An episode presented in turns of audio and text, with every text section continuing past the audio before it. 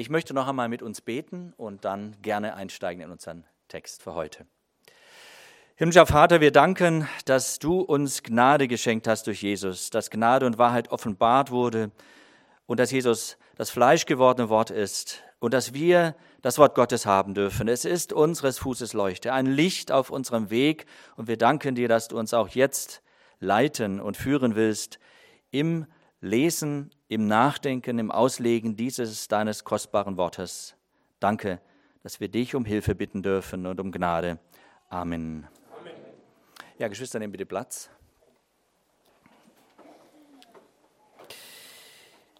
Wir leben in schweren und stressigen Zeiten. So ist das.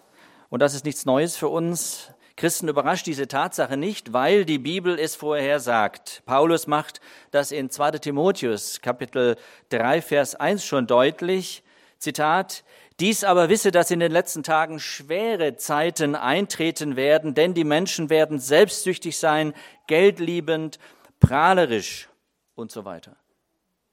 Gottes Augenmerk im Blick auf die Endzeit, die letzte Zeit, ist, und da lernen wir etwas, auf den Zustand der Menschen und ihre Rettung gerichtet und nicht etwa auf die Natur und die Rettung der wie auch immer gearteten Natur oder Schöpfung. Was unsere Zeit außerdem prägt und schwer macht, sind Ereignisse, die zunehmend ja apokalyptische Ausmaße annehmen. Wir hören von Krieg, von extremen Wetterereignissen und von Katastrophen. Die sogenannte Corona-Pandemie hat viele Menschen immer noch im Griff. Ich bin gestern noch mit dem Rad ein bisschen rund gefahren und sah in einer Kirche ein Schild, hier gilt die 3G-Regel und auch Maskenpflicht. So kann man das auch noch machen, auch wenn man es nicht müsste. Also viele sind immer noch sehr stark unter diesem Pandemie-Eindruck, wie auch immer wir darüber denken mögen. Flüchtlinge drängen nach Europa, politische Gepflogenheiten und Systeme ändern sich, die Weltwirtschaft ist in einem sehr kritischen, ja erhitzten Zustand, die Zukunft ist ungewiss und düster. Einfacher, Geschwister, das wissen wir alle, wird es nicht. Und all das macht den Menschen verständlicherweise Angst, den Menschen, die Christus nicht kennen. Sie haben im buchstäblichen Sinne Heidenangst. Mitten in unserem eigenen Leben und Alltag dürfen wir Christen aber eine Hoffnung haben, die in Christus liegt. Viele spürten die Last der Einschränkungen und wir freuen uns über manche Lockerungen, die wir jetzt erleben nach der sogenannten Pandemie. Und wir wissen ja auch nicht, was uns der Herbst bringen wird. Auch wir Christen brauchen in diesen schweren Zeiten Gottes Kraft und Trost. Was die Zeiten schwer macht, das sind zuerst immer die Menschen, nicht die Umstände. Auch Jesus hatte es ja schwer mit den Menschen seiner Zeit. Und jetzt bin ich so dankbar, dass wir heute einen Text behandeln können, der uns zeigt, wie wichtig es ist, Jesus Christus als Herrn und Retter ganz und gar ernst zu nehmen. Jesus muss unser Thema sein und bleiben, egal was kommt, denn er bleibt Herr jeder Lage. Der Evangelist Markus präsentiert uns Jesus als den Knecht Gottes und als den Sohn des Menschen zugleich. Kurz und prägnant in einem zügigen, zügigen Erzählstil berichtet er uns von Jesus Christus, dem Sohn Gottes. In den unmittelbar vorausgehenden Versen unseres heutigen Textes lesen wir, wie Jesus diente. Als kraftvoller Heiler, als hingegebener Beter und als zielstrebiger Prediger. Worin sah Jesus seinen größten und höchsten Auftrag im Predigen des Evangeliums? Sah er seinen höchsten Auftrag. Oder doch etwa im Heilen der Menschen? Eine rhetorische Frage. Sein Auftrag war zuerst predigen, aber er heilte eben auch. Sein Hauptanliegen war ganz klar, und wir lesen das in Markus Kapitel 1, Vers 15, wie er ruft und predigt, tut Buße und glaubt an das Evangelium. Das ist eine einfache Zusammenfassung seines Predigtauftrags. Unser heutiger Text unterstreicht genau diese Priorität. Und das will Markus, der Evangelist, hier zum Ausdruck bringen. Darum auch das Thema für heute, das ich über diesen gleich zu lesenden Text stelle. Gesundheit ist nicht alles. Gesundheit ist nicht alles. Viele Leute leben nach der Devise Hauptsache gesund, aber unser heutiger Text setzt dazu einen Kontrapunkt. Gesundheit ist nicht alles. Der Text zeigt nicht nur ein neues und außergewöhnliches Wunder Jesu, der Text bringt uns noch näher an Jesus heran. Wir hören, was ihn antreibt und wie er menschliche Fehler und Sünden sogar erduldet. Unser Text steht in Markus Evangelium Kapitel 1, Verse 40 bis 45. Ein kurzer Abschnitt, der es aber voll und ganz in sich hat. Markus Kapitel 1, Verse 40 bis 45. Und es kommt ein Aussätziger zu ihm, bittet ihn und kniet nieder und spricht zu ihm, wenn du willst, kannst du mich reinigen. Und er war innerlich bewegt und streckte seine Hand aus, rührte ihn an und spricht zu ihm, ich will, sei gereinigt. Und sogleich wich der Aussatz von ihm und er war gereinigt. Und er bedrohte ihn und schickte ihn sogleich fort und spricht zu ihm, sieh zu, sage niemand etwas, sondern geh hin, zeige dich dem Priester und opfere für deine Reinigung, was Mose geboten hat, ihnen zu einem Zeugnis. Der aber ging weg und fing an, die Sache eifrig zu verkünden und auszubreiten, so dass er nicht mehr öffentlich in eine Stadt gehen konnte, sondern er war draußen an einsamen Orten und sie kamen von allen Seiten zu ihm. Halten wir zu Beginn schon einmal klar fest, es geht um Jesus, gerade auch in diesen bewegten Zeiten. Die Medien mögen noch lange über das Thema Nummer eins oder Nummer zwei, Corona, Affenpocken und so weiter und so fort berichten. Gesundheit ist auch wichtig, aber unser Thema Nummer eins bleibt Jesus Christus. Das hat dieser Mann hier offensichtlich nicht so recht beherzigt. Ihm war nämlich die Gesundheit wichtiger als Jesus. Und wie ist das bei uns? Lasst uns in diesen Versen auf Jesus schauen. Drei Hauptgedanken leiten uns durch den Text. Zunächst einmal Verse 40 und 42.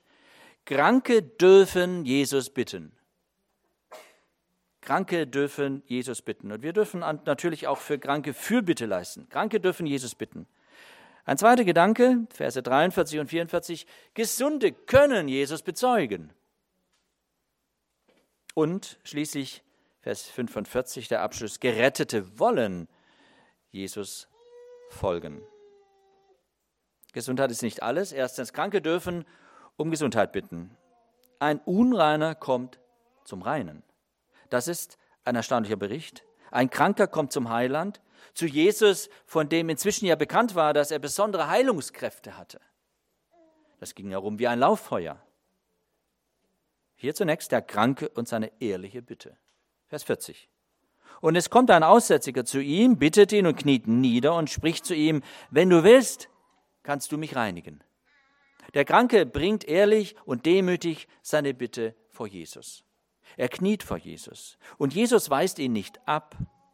Er hat ein offenes Ohr und Herz für ihn. Das macht auch uns Mut. Denn jeder Mensch kann sich auch heute im Gebet an Jesus wenden, weil Jesus lebt. Der Aussätzige hat den Glauben, dass Jesus ihn heilen kann. Er überlässt es aber ganz dem Willen Jesu. Er war überzeugt von der Macht, die Jesus hatte. Wer glaubt, der kommt. Ob er es anderen Bekannten gesagt hat, dass er zu Jesus geht? Vielleicht. Jedenfalls musste er später seiner Freude Luft machen. Nun, welche Krankheit hatte der Mann? Es könnte Lepra oder eine andere schwere ansteckende Hauterkrankung gewesen sein. Man muss es ihm angesehen haben, seine Krankheit war ihm vielleicht sogar ins Gesicht geschrieben, denn er war als Aussätziger klar zu erkennen. Und dieser Mensch war unter strengsten Auflagen wie alle Aussätzigen nur bedingt überhaupt Verkehr in der Gesellschaft erlaubt. Umgang mit anderen Menschen? Nein, so einfach nicht. Näherten sich die aussätzigen, gesunden Leute, dann mussten sie unrein, unrein rufen. Social Distancing ist nichts Neues. Und gut, wir verstehen das hier auf jeden Fall. Jesus befand sich sehr wahrscheinlich außerhalb der Stadt, doch der Aussätzige hat trotzdem hier die Grenzen der gesellschaftlichen Gepflogenheiten überschritten. Es war ja üblich, dass man die Aussätzigen separierte und in bestimmte Gebiete schickte. Sie waren ausgegrenzte und eingesperrte Leute und blieben unter sich. Er, dieser Mann, ignoriert das Kontaktverbot und kommt zu Jesus. In dem Text hier steht auffallend anders nicht die Anrede Herr, Kyrios, was Herr oder Gebieter bedeutet, wie in dem Matthäusevangelium Kapitel 8 oder Lukasevangelium Kapitel 5, wo berichtet wird, dass der Aussätzige ihn mit Herr anredete. Hier aber wird das nicht erwähnt. Warum? Bei Markus steht der Geheilte in einem etwas anderen Licht als bei Matthäus und Lukas. Denn allein Markus bietet uns mehr Informationen als die Evangelisten Matthäus und Lukas. Markus hat unter der Inspiration des Heiligen Geistes mit dem Auslassen der Anrede Herr wahrscheinlich eine Absicht. Es wird kein Zufall sein. Das wirft einen Schatten auf diesen Menschen. Ihm war seine Heilung wichtig aber was Jesus ihm sagte, schlug er komplett in den Wind. Er sagte laut Paralleltexten zwar Herr, aber er lebte ja gar nicht danach. Und vielleicht erwähnt Markus darum die respektvolle Anrede Herr hier gar nicht. So passt es dann auch besser zum eigenwilligen Verhalten des Aussätzigen. Wir kommen noch darauf zu sprechen. Jesu Herz und segnende Hand sehen wir in Vers 41. Und von Jesus heißt es, und er war innerlich bewegt und streckte seine Hand aus, rührte ihn an und spricht zu ihm, ich will, sei gereinigt. Jesus weist ihn also nicht ab. Der Mann wagt und gewinnt. Jesus zeigt hier seine grundgütige Herzenswärme. Sehen wir, wie intensiv Jesus Mitleid empfinden kann er kann hier nicht anders und er will hier nicht anders, als den Mann von seinem Aussatz reinigen. Wir sehen an vielen Stellen in der Schrift, wie Jesus herzlich an der Not der Menschen Anteil nimmt, wie er mitleidet und dass er sich über das Elend von Krankheit und Tod als Folge von Sünde auch ärgern und darüber zornig werden kann. So war das bei Lazarus Tod beispielsweise. Das ist ein wunderbarer Wesenszug unseres Herrn Jesus Christus. Jesus ist kein kalter Technokrat, kein gefühlloser Guru. Er weint mit den Weinenden, er leidet mit. Er kann wirklich Mitleid haben mit uns und unserem Leid, mit unseren Schwachheiten. Und darum sind seine Gefühle der Anteilnahme oder auch der Zorn über die Macht der Sünde und Krankheit ganz echt und rein. Das ist völlig ungeheuchelt bei Jesus. Beim Herrn Jesus gehen Herz und Hand immer in Einklang. Für die Augenzeugen muss es unfassbar gewesen sein, dass Jesus diesen Aussätzigen anfasst. Denn nach dem Gesetz beurteilt wäre Jesus mit der Berührung kultisch unrein gewesen. Hat Jesus sich infiziert? Mit Unreinheit und mit einer schweren Krankheit? Nein. Seine heilende Kraft überwand die Krankheit, so wie die Sonne alle Dunkelheit vertreibt. So vertreibt Jesus hier, weil er das Licht der Welt ist, jede Macht der Finsternis und jede Krankheit, wenn er das will. Und hier sagt er, ich will, sei gereinigt. Welch ein Heiland. Ist er schon dein persönlicher Heiland und Retter? Er ist ein treuer hoher Priester, der Mitleid haben kann, auch heute mit unseren Schwachheiten, Geschwister. Und darum darfst du jederzeit mit Freimütigkeit zum Thron seiner Gnade kommen. Jederzeit. Dort gibt es gemäß Hebräer 4, Vers 16 rechtzeitige Hilfe. Was geschieht an dem Aussätzigen? Vers 42. Wir sehen Jesu uneingeschränkte Vollmacht uneingeschränkte Vollmacht. Es heißt nämlich, und sogleich wich der Aussatz von ihm und er war gereinigt. Die heilende Hand und das Wort Jesu wirken zusammen kraftvoll. Das Ergebnis stimmt. Jesus war bei seinen Heilungswundern erstaunlich variabel im Vorgehen. Da gibt es kein Schema F, so standen auch die Jünger oder andere Leute nicht so leicht in der Gefahr, irgendein Hokuspokus oder Heilungsritus daraus zu fabrizieren. Das wäre ja einfach. Jesus hat immer so geheilt und dann mache ich es auch so und dann funktioniert das schon. Eben nicht. Das Ergebnis zählt. Der Weg zum Ziel war für Jesus immer unterschiedlich, wie er es gemacht hat. Bei den zehn Aussätzigen, über die Lukas in Kapitel 17 berichtet, war keine Berührung im Spiel. Wenn wir von den Heilungen Aussätziger in der Bibel lesen, ist übrigens nicht explizit von Heilen, sondern von Reinigen oder Reinigung die Rede. Und damit sehen wir auch, wie stark Aussatz mit Unreinheit in Verbindung gebracht wurde. Aussatz war sozusagen noch viel mehr als eine Krankheit. Aussatz war wie eine sündige und unreine, ja eine ansteckende, bedrohliche Pest für die Menschen. Gesundheit ist nicht alles. Der Aussätzige kam zu Jesus und wünschte sich die Reinigung oder eben Heilung vom Aussatz. Und Jesus sagte, ich will, und er wurde gereinigt. Jetzt fordert Jesus ein besonderes Verhalten vom Geheilten. Wir sahen, Kranke dürfen Jesus bitten, auch wir dürfen kommen. Zweitens, Gesunde können Jesus bezeugen. Im Blick auf diesen Mann, der Gesunde könnte Jesus bezeugen, müssen wir ja hier formulieren.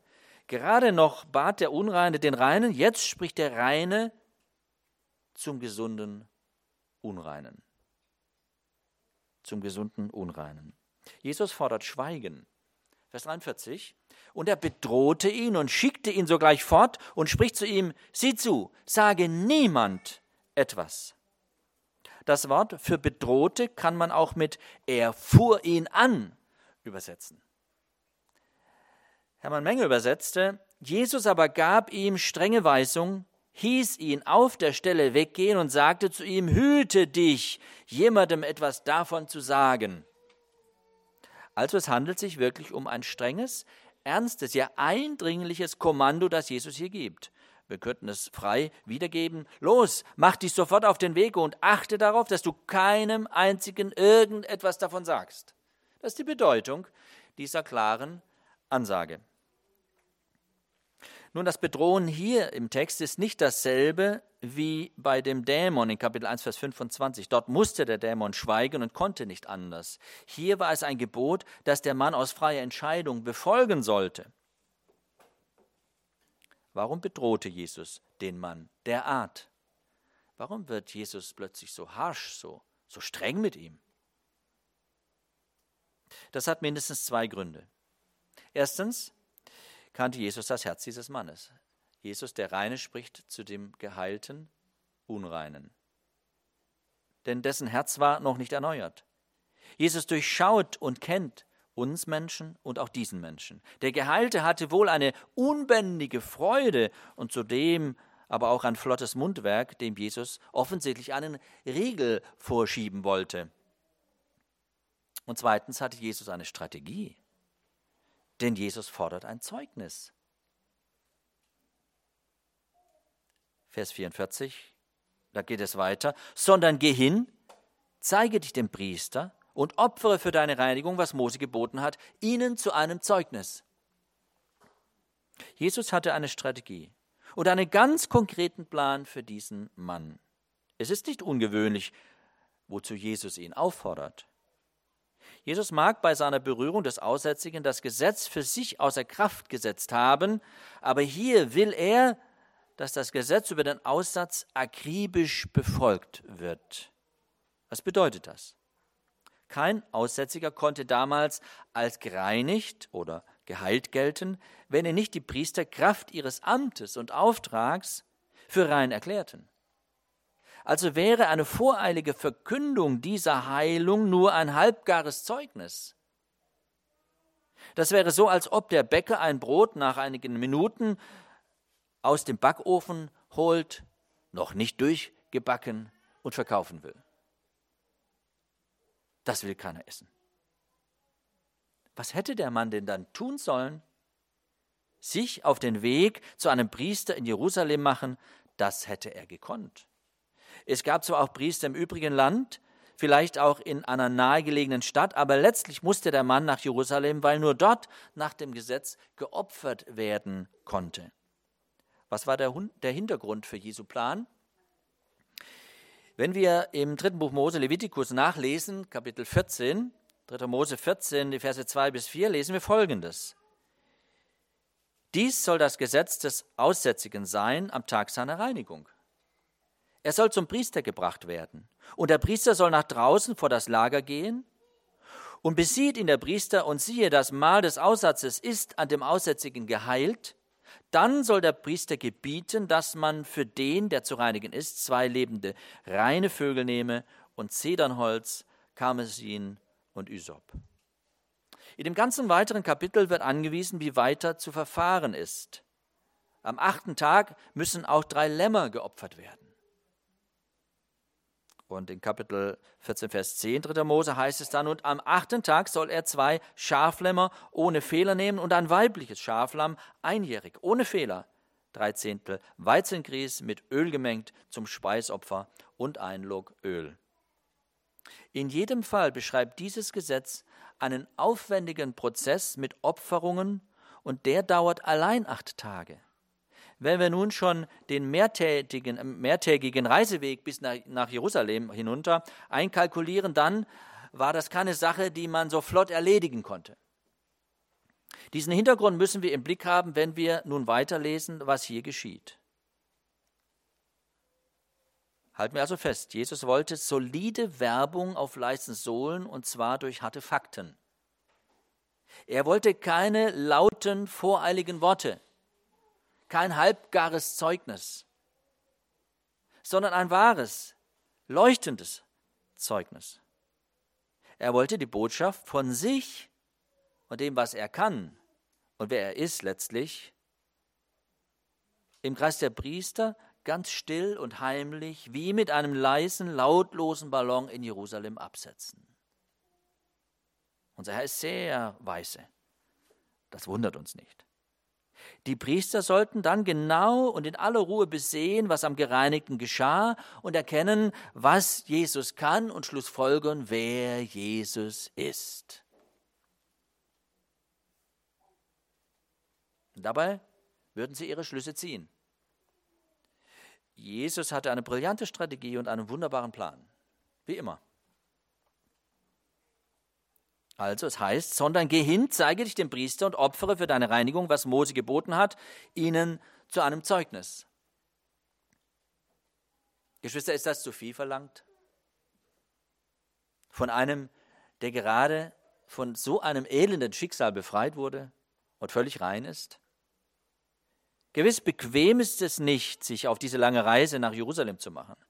Aber ist Nachfolge bequem? Wir können ja klar sehen, wie wichtig dieses Zeugnis wäre, wie wirksam und respektvoll sich diese Botschaft von Jesus in Jerusalem verbreiten könnte. Dabei könnte deutlich werden, Jesus ist weder gegen das Gesetz noch gegen die Priester. Was für eine Chance für Jerusalem und seine Priester. Wird der Mann diese Chance nutzen? Wird er sein persönliches Kreuz der Nachfolge auf sich nehmen, um Jesus als seinem Heiland und Herrn ganz zu folgen? Er hätte es gekonnt. Drittens, Gerettete wollen Jesus folgen. Hier haben wir den ungehorsamen Geheilten. Im Johannesevangelium, lesen wir, meine Schafe hören meine Stimme und ich kenne sie und sie folgen mir. Kapitel 10, Vers 27. Im Johannesevangelium Kapitel 14, Vers 15 lesen wir, wenn ihr mich liebt, so werdet ihr meine Gebote halten. Oder einige Verse weiter in Vers 21 Johannes 14, wer meine Gebote hat und sie hält, der ist es, der mich liebt. Wir kommen nicht darum herum, dass hier etwas im Herzen des Geheilten nicht stimmt. Seine Beziehung zu Jesus ist nicht, wie sie sein sollte. Denn Gerettete, erlöste Menschen wollen und werden Jesus nachfolgen, weil sie ihn lieben. Sie tun das auch nicht perfekt, aber Glaube und Gehorsam gehören zusammen, wenn man errettet ist. Und hier sehen wir nun den falschen Eifer. Er missachtet Jesu Plan. Es heißt, der aber ging weg und fing an, die Sache eifrig zu verkünden und auszubreiten. Der geniale Plan Jesu hätte funktioniert, aber nur mit schweigenden Lippen und gehorsamen Beinen. Der Mann aber wollte nicht gehorchen. Damit hatte er ein Problem. Ein schweigsamer, gehorsamer Zeuge zu sein, das war nicht sein Ding. Er hätte ja noch nicht mal viel reden müssen. Er suchte sich seinen eigenwilligen Weg. Er machte seiner Freude und seinem Jubel Luft. Er ließ sich im wahrsten Sinne des Wortes gehen, statt Jesus nachzufolgen. Keine Frage, dass dem Mann vor Freude und Erleichterung der Mund überlief und er diese gute Nachricht verbreiten wollte, das können wir menschlich gesprochen durchaus verstehen. Aber hier ist falsche Sympathie, Sympathie äh, nicht angebracht. Auch wenn wir das schon verstehen können, dennoch lässt er Jesus einfach so respektlos stehen. Er geht seinen Weg. Das ist die Tragik in diesem Bericht. Der Mann mischt sich unter die Leute und ist voller Eifer dabei, das Gegenteil dessen zu tun, was Jesus so eindringlich geboten hat. Wie anders war es mit Bartimäus. Im Markus Evangelium Kapitel 10 ab Vers 46 lesen wir von ihm. Wir erinnern uns, blind wie er war, schrie er nach Jesus. Jesus heilte ihn und Bartimäus folgte ihm nach auf dem Weg. Bartimäus wurde wirklich ein Nachfolger, ein gehorsamer Zeuge und Nachfolger. Aber unser Mann hier im Text wollte kein leiser Ballon sein, um sich ruhig nach Jerusalem zu begeben. Nein, er stattete durch wie ein lärmender Düsenjäger und der Ballon platzte dabei seiner zweifellos ganzen Heilung folgte nur eine halbe Nachfolge. Das Herz des Mannes war nicht auf der gleichen Linie mit Jesus. Das Herz des Mannes scheint krank, unrein. Es ist zu diesem Zeitpunkt noch nicht erneuert. Im Lukas-Evangelium, Kapitel 17, Verse 11 bis 19, lesen wir von den zehn Aussätzigen. Sie riefen: Jesus, Meister, erbarme dich unser. Als Jesus sie sah, sprach er zu ihnen, Geht hin und zeigt euch den Priestern. Und es geschah, während sie hingingen, wurden sie gereinigt. Es fällt auf, dass Jesus keinen dieser Männer berührte. Er befahl ihnen, sich zu den Priestern zu begeben. Das war's. Das tun sie, willig, und daraufhin geschieht das Heilungswunder an ihnen. Weiter berichtet Lukas allerdings, dass nur einer, ein Samariter, zurückkam. Gott verherrlichte und sich ehrfürchtig vor Jesus niederwarf und ihm dankte. Er war der Einzige, dem Jesus sagen konnte, dein Glaube hat dich gerettet. Lukas 17, Vers 19. Dein Glaube hat dich gerettet. Jesus hatte alle zehn gereinigt. Wir würden sagen geheilt, aber nur der eine wurde gerettet. Reinigung vom Aussatz oder einer Heilung oder eine Heilung, das bedeutet nicht automatisch, dass die betreffenden Menschen auch durch den Glauben gerettet waren. Kann man geheilt sein von Jesus und doch nicht gerettet sein durch ihn? Ja, das kann sein. Die körperliche Heilung ist das eine, die Rettung der Seele durch den persönlichen Glauben an Jesus ist dabei etwas anderes. Gesundheit ist nicht alles.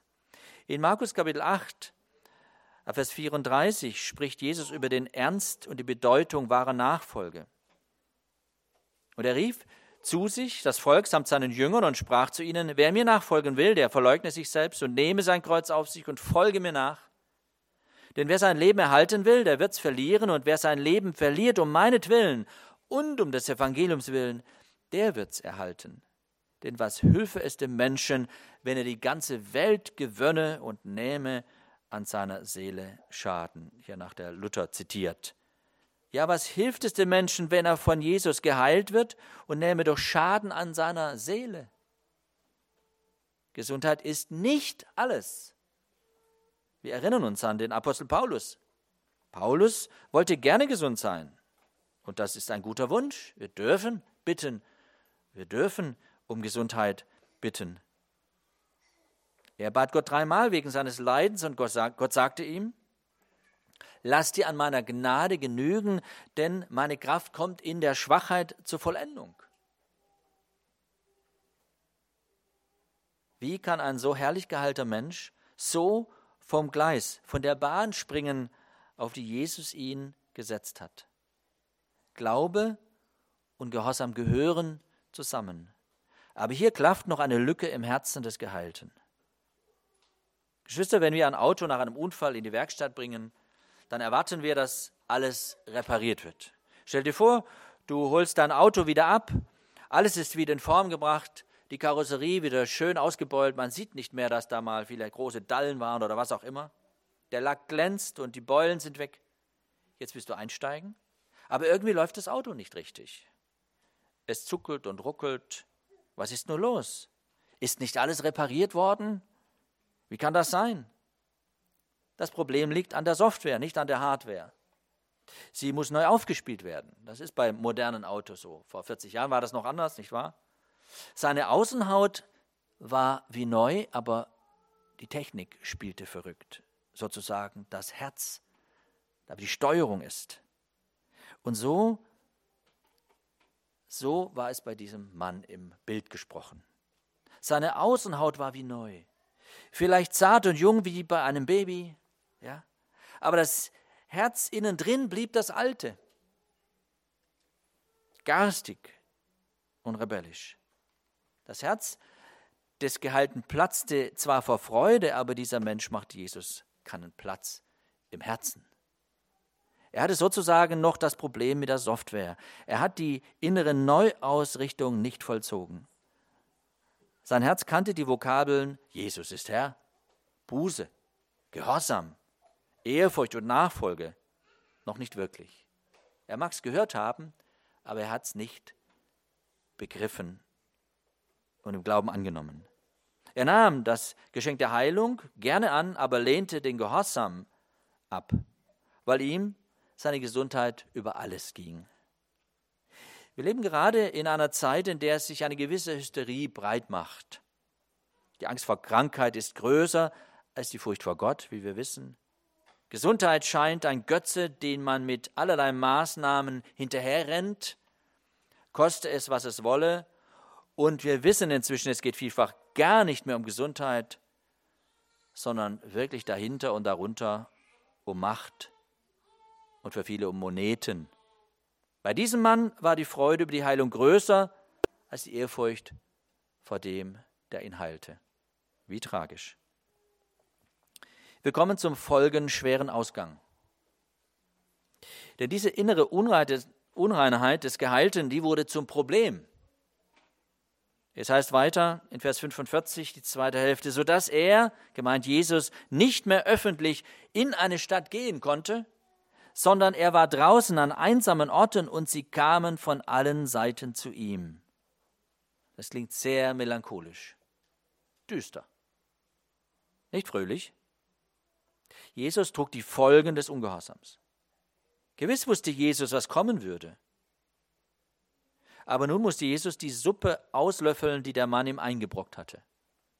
Sehr seltsam ist es doch, dass der Mann sich nun unter die Leute in der Stadt mischt, aber Jesus umgekehrt nicht mehr öffentlich dienen kann. Jesus muss die Einsamkeit, ja das Weite suchen. Und die Menschen kommen nun zu ihm. Die müssen zu ihm laufen. Nicht mehr er kann zu den Leuten in die Städte kommen.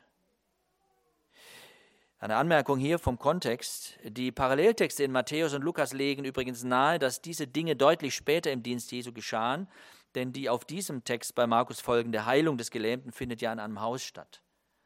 Es wäre also schlüssig, hier der Chronologie von Matthäus und Lukas zu folgen. Das nur als Anmerkung. Die Priester bekamen die wunderbare Gelegenheit leider nicht, den Geheilten zu besehen und für rein erklären zu müssen. Leider kam diese Botschaft nicht an. Und wir wissen warum. Wunderbar allerdings, dass wir später nach Jesu Tod und Auferstehung in der Apostelgeschichte in Kapitel 6, Vers 7 lesen können, dass dann doch noch durch die Ausbreitung des Wortes Gottes eine große Menge der Priester gläubig wurde. Gott kam auf einem anderen Weg zum Ziel und erreichte die Priester mit seiner Botschaft. Jesus bleibt Herr, auch wenn wir Menschen ihn oft nicht als Herrn ernst nehmen und als Herrn dastehen lassen sozusagen. Gesundheit ist nicht alles, Geschwister. Der Glaube an Jesus und ihm Nachfolgen ist wichtiger. Nachfolge in Gehorsam verband Jesus in seiner Abschiedsrede mit Liebe, wie wir das auch schon merkten und hörten. Gehorsam und Liebe sind zwei Seiten der einen Medaille der Verherrlichung Gottes. Wenn wir Gott ehren, werden wir auf ihn hören und ihm gehorchen, und das bedeutet, ihn zu lieben. Liebe zu Gott und Gehorsam ihm gegenüber, sie sind eine Einheit. Und das ehrt Gott. Ein Glaube, der nicht in Liebe und Gehorsam mündet, ist nicht gesund. Es ist ein toter Glaube. Und noch wichtiger als die Gesundheit des Mannes wäre das Zeugnis über Jesus gewesen. Denn diese Heilung sollte ja Zeugnis ablegen über Jesus als den wahren Herrn und Gesalbten. Den Priestern sollte darüber im wahrsten Sinne des Wortes das Licht aufgehen. Sie sollten sehen, wer Jesus ist. Aber diese Heilung kam nicht zur vollen Entfaltung nach dem Plan Jesu. Sie wurde vom Gehalten nicht gebührend gewürdigt, weil er nur sich selbst und seine Freude sah. Er verstand nicht wirklich oder verdrängte, wer Jesus wirklich war. Jesus, der Herr, gab ihm einen herrlichen Auftrag, eine Chance zum Zeugnis für Jesus. Er wollte aber nicht zu den Priestern laufen. Und nach seiner Heilung verwandelten sich seine Ernsthaftigkeit und Demut in Selbstgefälligkeit und Geringschätzung gegenüber Jesus. Jesus war gut genug, ihm zu helfen, ihn zu heilen, aber mehr war da nicht. Ist es nicht fast ein Tausch der Rollen? Der Geheilte war einst isoliert und ausgegrenzt, jetzt aber war Jesus isoliert. Er trug unsere Schwachheiten. Und das, das ist natürlich mehr als Schwachheit, das ist ein Ungehorsam, eine Sünde. Aber auch die trug Jesus, nicht nur am Kreuz, er trug hier schon diesen Nachteil. Er erträgt den Ungehorsam dieses Mannes und die schwerwiegenden Folgen. Und wir machen uns natürlich auch hier an dieser Stelle bewusst, Jesus heilte ihn, obwohl er ja kommen sah, was geschehen würde. Jesus war sich dessen völlig bewusst, wie das ausgeht, weil er allwissend ist. Und ich glaube, wir hätten die Neigung zu sagen, mit so einem Herzen, wenn der zu mir kommt, ne, den heil ich nicht. Ich weiß, dass es mir zum Nachteil ausschlägt. Jesus aber tat es trotzdem, und da sehen wir, wie Jesus ist, wie sein Herz ist, so anders wie das Herz dieses Mannes und auch unser Herz. Jesus wollte das Gesetz des Mose bekräftigen. Er wollte die Priester in ihrem Amt bestätigen und keinesfalls die Gesetze unterlaufen, wie ihm ja leichtfertig immer wieder versucht wurde, das zu unterstellen. Wir wissen nicht, ob der Mann später noch zu den Priestern ging, aber sein Vergehen lag auf jeden Fall darin, dass er alles laut herumposaunte. Er verbreitete entgegen dem Willen Jesu die Botschaft von dessen Heilung, und damit befand er sich außerhalb des gesetzlichen Rahmens. Ganz offiziell konnte man ja diese Heilung in Frage stellen. Man könnte ihn weiter in Quarantäne schicken, in Distanzierung, ganz zu Recht. Hauptsache gesund. Geschwister, wie oft hört man doch diesen Satz? In Zeiten wie diesen, in denen wir leben, wollen wir natürlich auf Gesundheit achten, uns schützen und gesund bleiben. Das Coronavirus und was auch sonst noch kommen mag oder angekündigt werden wird, hat nicht das letzte Wort. Ansteckung, ja, dort, wo das echt eine Bedrohung ist, muss das selbstverständlich vermieden werden. Und dazu lässt man sich allerdings sehr viel einfallen. Und doch gibt es etwas viel Wichtigeres als Gesundheit. Gesundheit kann zur Religion werden, zu einem Kult, der eine Menge Geld kostet und doch nichts bringt. Wir Christen glauben an Jesus, der nicht nur heilen, sondern auch geistlich Tote auferwecken kann, Die Botschaft des Evangeliums hat die Kraft zu einem völlig neuen Leben. Ja, Gesundheit ist wichtig und sie muss geschützt werden, aber Gesundheit ist eben nicht alles. Das ist eine befreiende biblische Wahrheit, Geschwister. Und lasst uns treue Nachfolger sein. Bist du entschieden, Jesus zu folgen? Ihm dürfen wir alle unsere Nöte und Lasten bringen. Und manche Last ist die, dass man mit Krankheit leben muss, wie Paulus das auch erlebte. Und auch darin kann man ein Zeugnis sein, dass Gott eben keine Heilung schenkt. Es liegt über 30 Jahre zurück. Unsere Nachbarin kam zur Geburt unseres zweiten Sohnes zu Besuch. Ist's ein Mädle auf Schwäbisch? Ist's ein Mädle? Ist ein Mädchen? fragte sie. Nein, ein Junge, sagte ich. Da meinte sie noch mit lächelndem Gesicht und in schwäbischem Dialekt, in ihrer freundlichen Art, das macht nichts. Hauptsachs ist gesund. Hauptsache gesund. Ganz vorsichtig ging sie auf die Wiege zu, ich habe das noch ganz vor Augen, um den kleinen Erdenbürger und neuen Nachbarn zu bestaunen und zu begrüßen. Während sie gerade dabei war, sich geradezu andächtig über unser Bübchen zu beugen, da sagte ich zu ihr, ja, ganz gesund ist er leider nicht, er ist behindert. Nun war ausgesprochen, was in diesem Moment gesagt sein musste. Ach, das tut mir aber leid, kam als betroffene Reaktion über ihre Lippen. Was hat er denn? fragte sie mit sichtlich bewegtem Gesichtsausdruck. Ausdruck. Down-Syndrom, sagte ich. Diese Antwort hatte sie nicht erwartet. Sichtlich gerührt und tief bewegt, beugte sie sich noch einmal über das Bettchen. Und ich schob gleich nach und sagte zu ihr, für uns ist es nicht die Hauptsache, dass er gesund ist. Wichtig und tröstlich ist für uns, er ist uns von Gott anvertraut, so wie er ist. Nicht mehr in der Lage, ihre Betroffenheit zu verbergen, wischte sie sich die Tränen aus ihrem Gesicht. Das hat uns sehr bewegt. Und dann wünschte sie uns alles Gute und verabschiedete sich. Hauptsache gesund ist nicht die Hauptsache.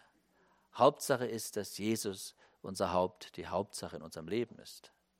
Das Haupt in unserem Leben bleibt. Liebe Geschwister, unsere Geborgenheit in Gott aus dem Glauben an Jesus ist wichtiger. Wer Jesus hat, hat das Leben, sagt die Schrift. Und das ist wichtiger als alle Gesundheit. Wir sehen, dass Gesundheit nicht alles ist. Gehorsame, treue Nachfolge aus Liebe zu Jesus, die ist gefragt. In allen Lagen, ob krank oder gesund. Paulus lernte in Krankheiten und Anfechtungen, dass Gottes Gnade Kraft gibt und genügt. Und davon können wir nach über 33 Jahren mit unserem Sohn auch nur Zeugnis ablegen. Es ist nicht einfach mit einem behinderten Kind, aber es ist viel einfacher, wenn man Gottes Gnade erfährt und kennt und Jesus alles sagen kann und weiß, er ist voller Mitgefühl und barmherzig. Und da wird einem Jesus noch viel größer in der Not, viel kostbarer. Wir sahen, Kranke dürfen Jesus bitten. Zweitens, Gesunde können Jesus bezeugen. Dieser hätte es können, er wollte es nicht. Und drittens, Gerettete wollen Jesus folgen. Ist dein Leben in Gottes Hand? Dann komme, was da wolle. Gott ist unsere Zuflucht und unsere Stärke, als Beistand in Nöten reichlich zu finden. Das wollen wir mitnehmen als Zeugen und Nachfolger Jesu, Geschwister. Wir haben mit Jesus einen treuen hohen Priester. Er ist auferstanden, er lebt, er sitzt auf dem Thron, um Fürbitte zu tun für uns. Was für ein Vorrecht, Geschwister. Und seinem Herz, in das wir blicken durften, darfst du alles anvertrauen.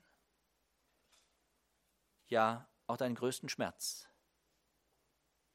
Ich zitiere abschließend aus Paul Gerhards Lied, Befiehl du deine Wege. Befiehl du deine Wege und was dein Herze kränkt, der allertreuesten Pflege des, der den Himmel lenkt, der Wolken, Luft und Winden gibt Wege, Lauf und Bahn, der wird auch Wege finden, da dein Fuß gehen kann. Amen.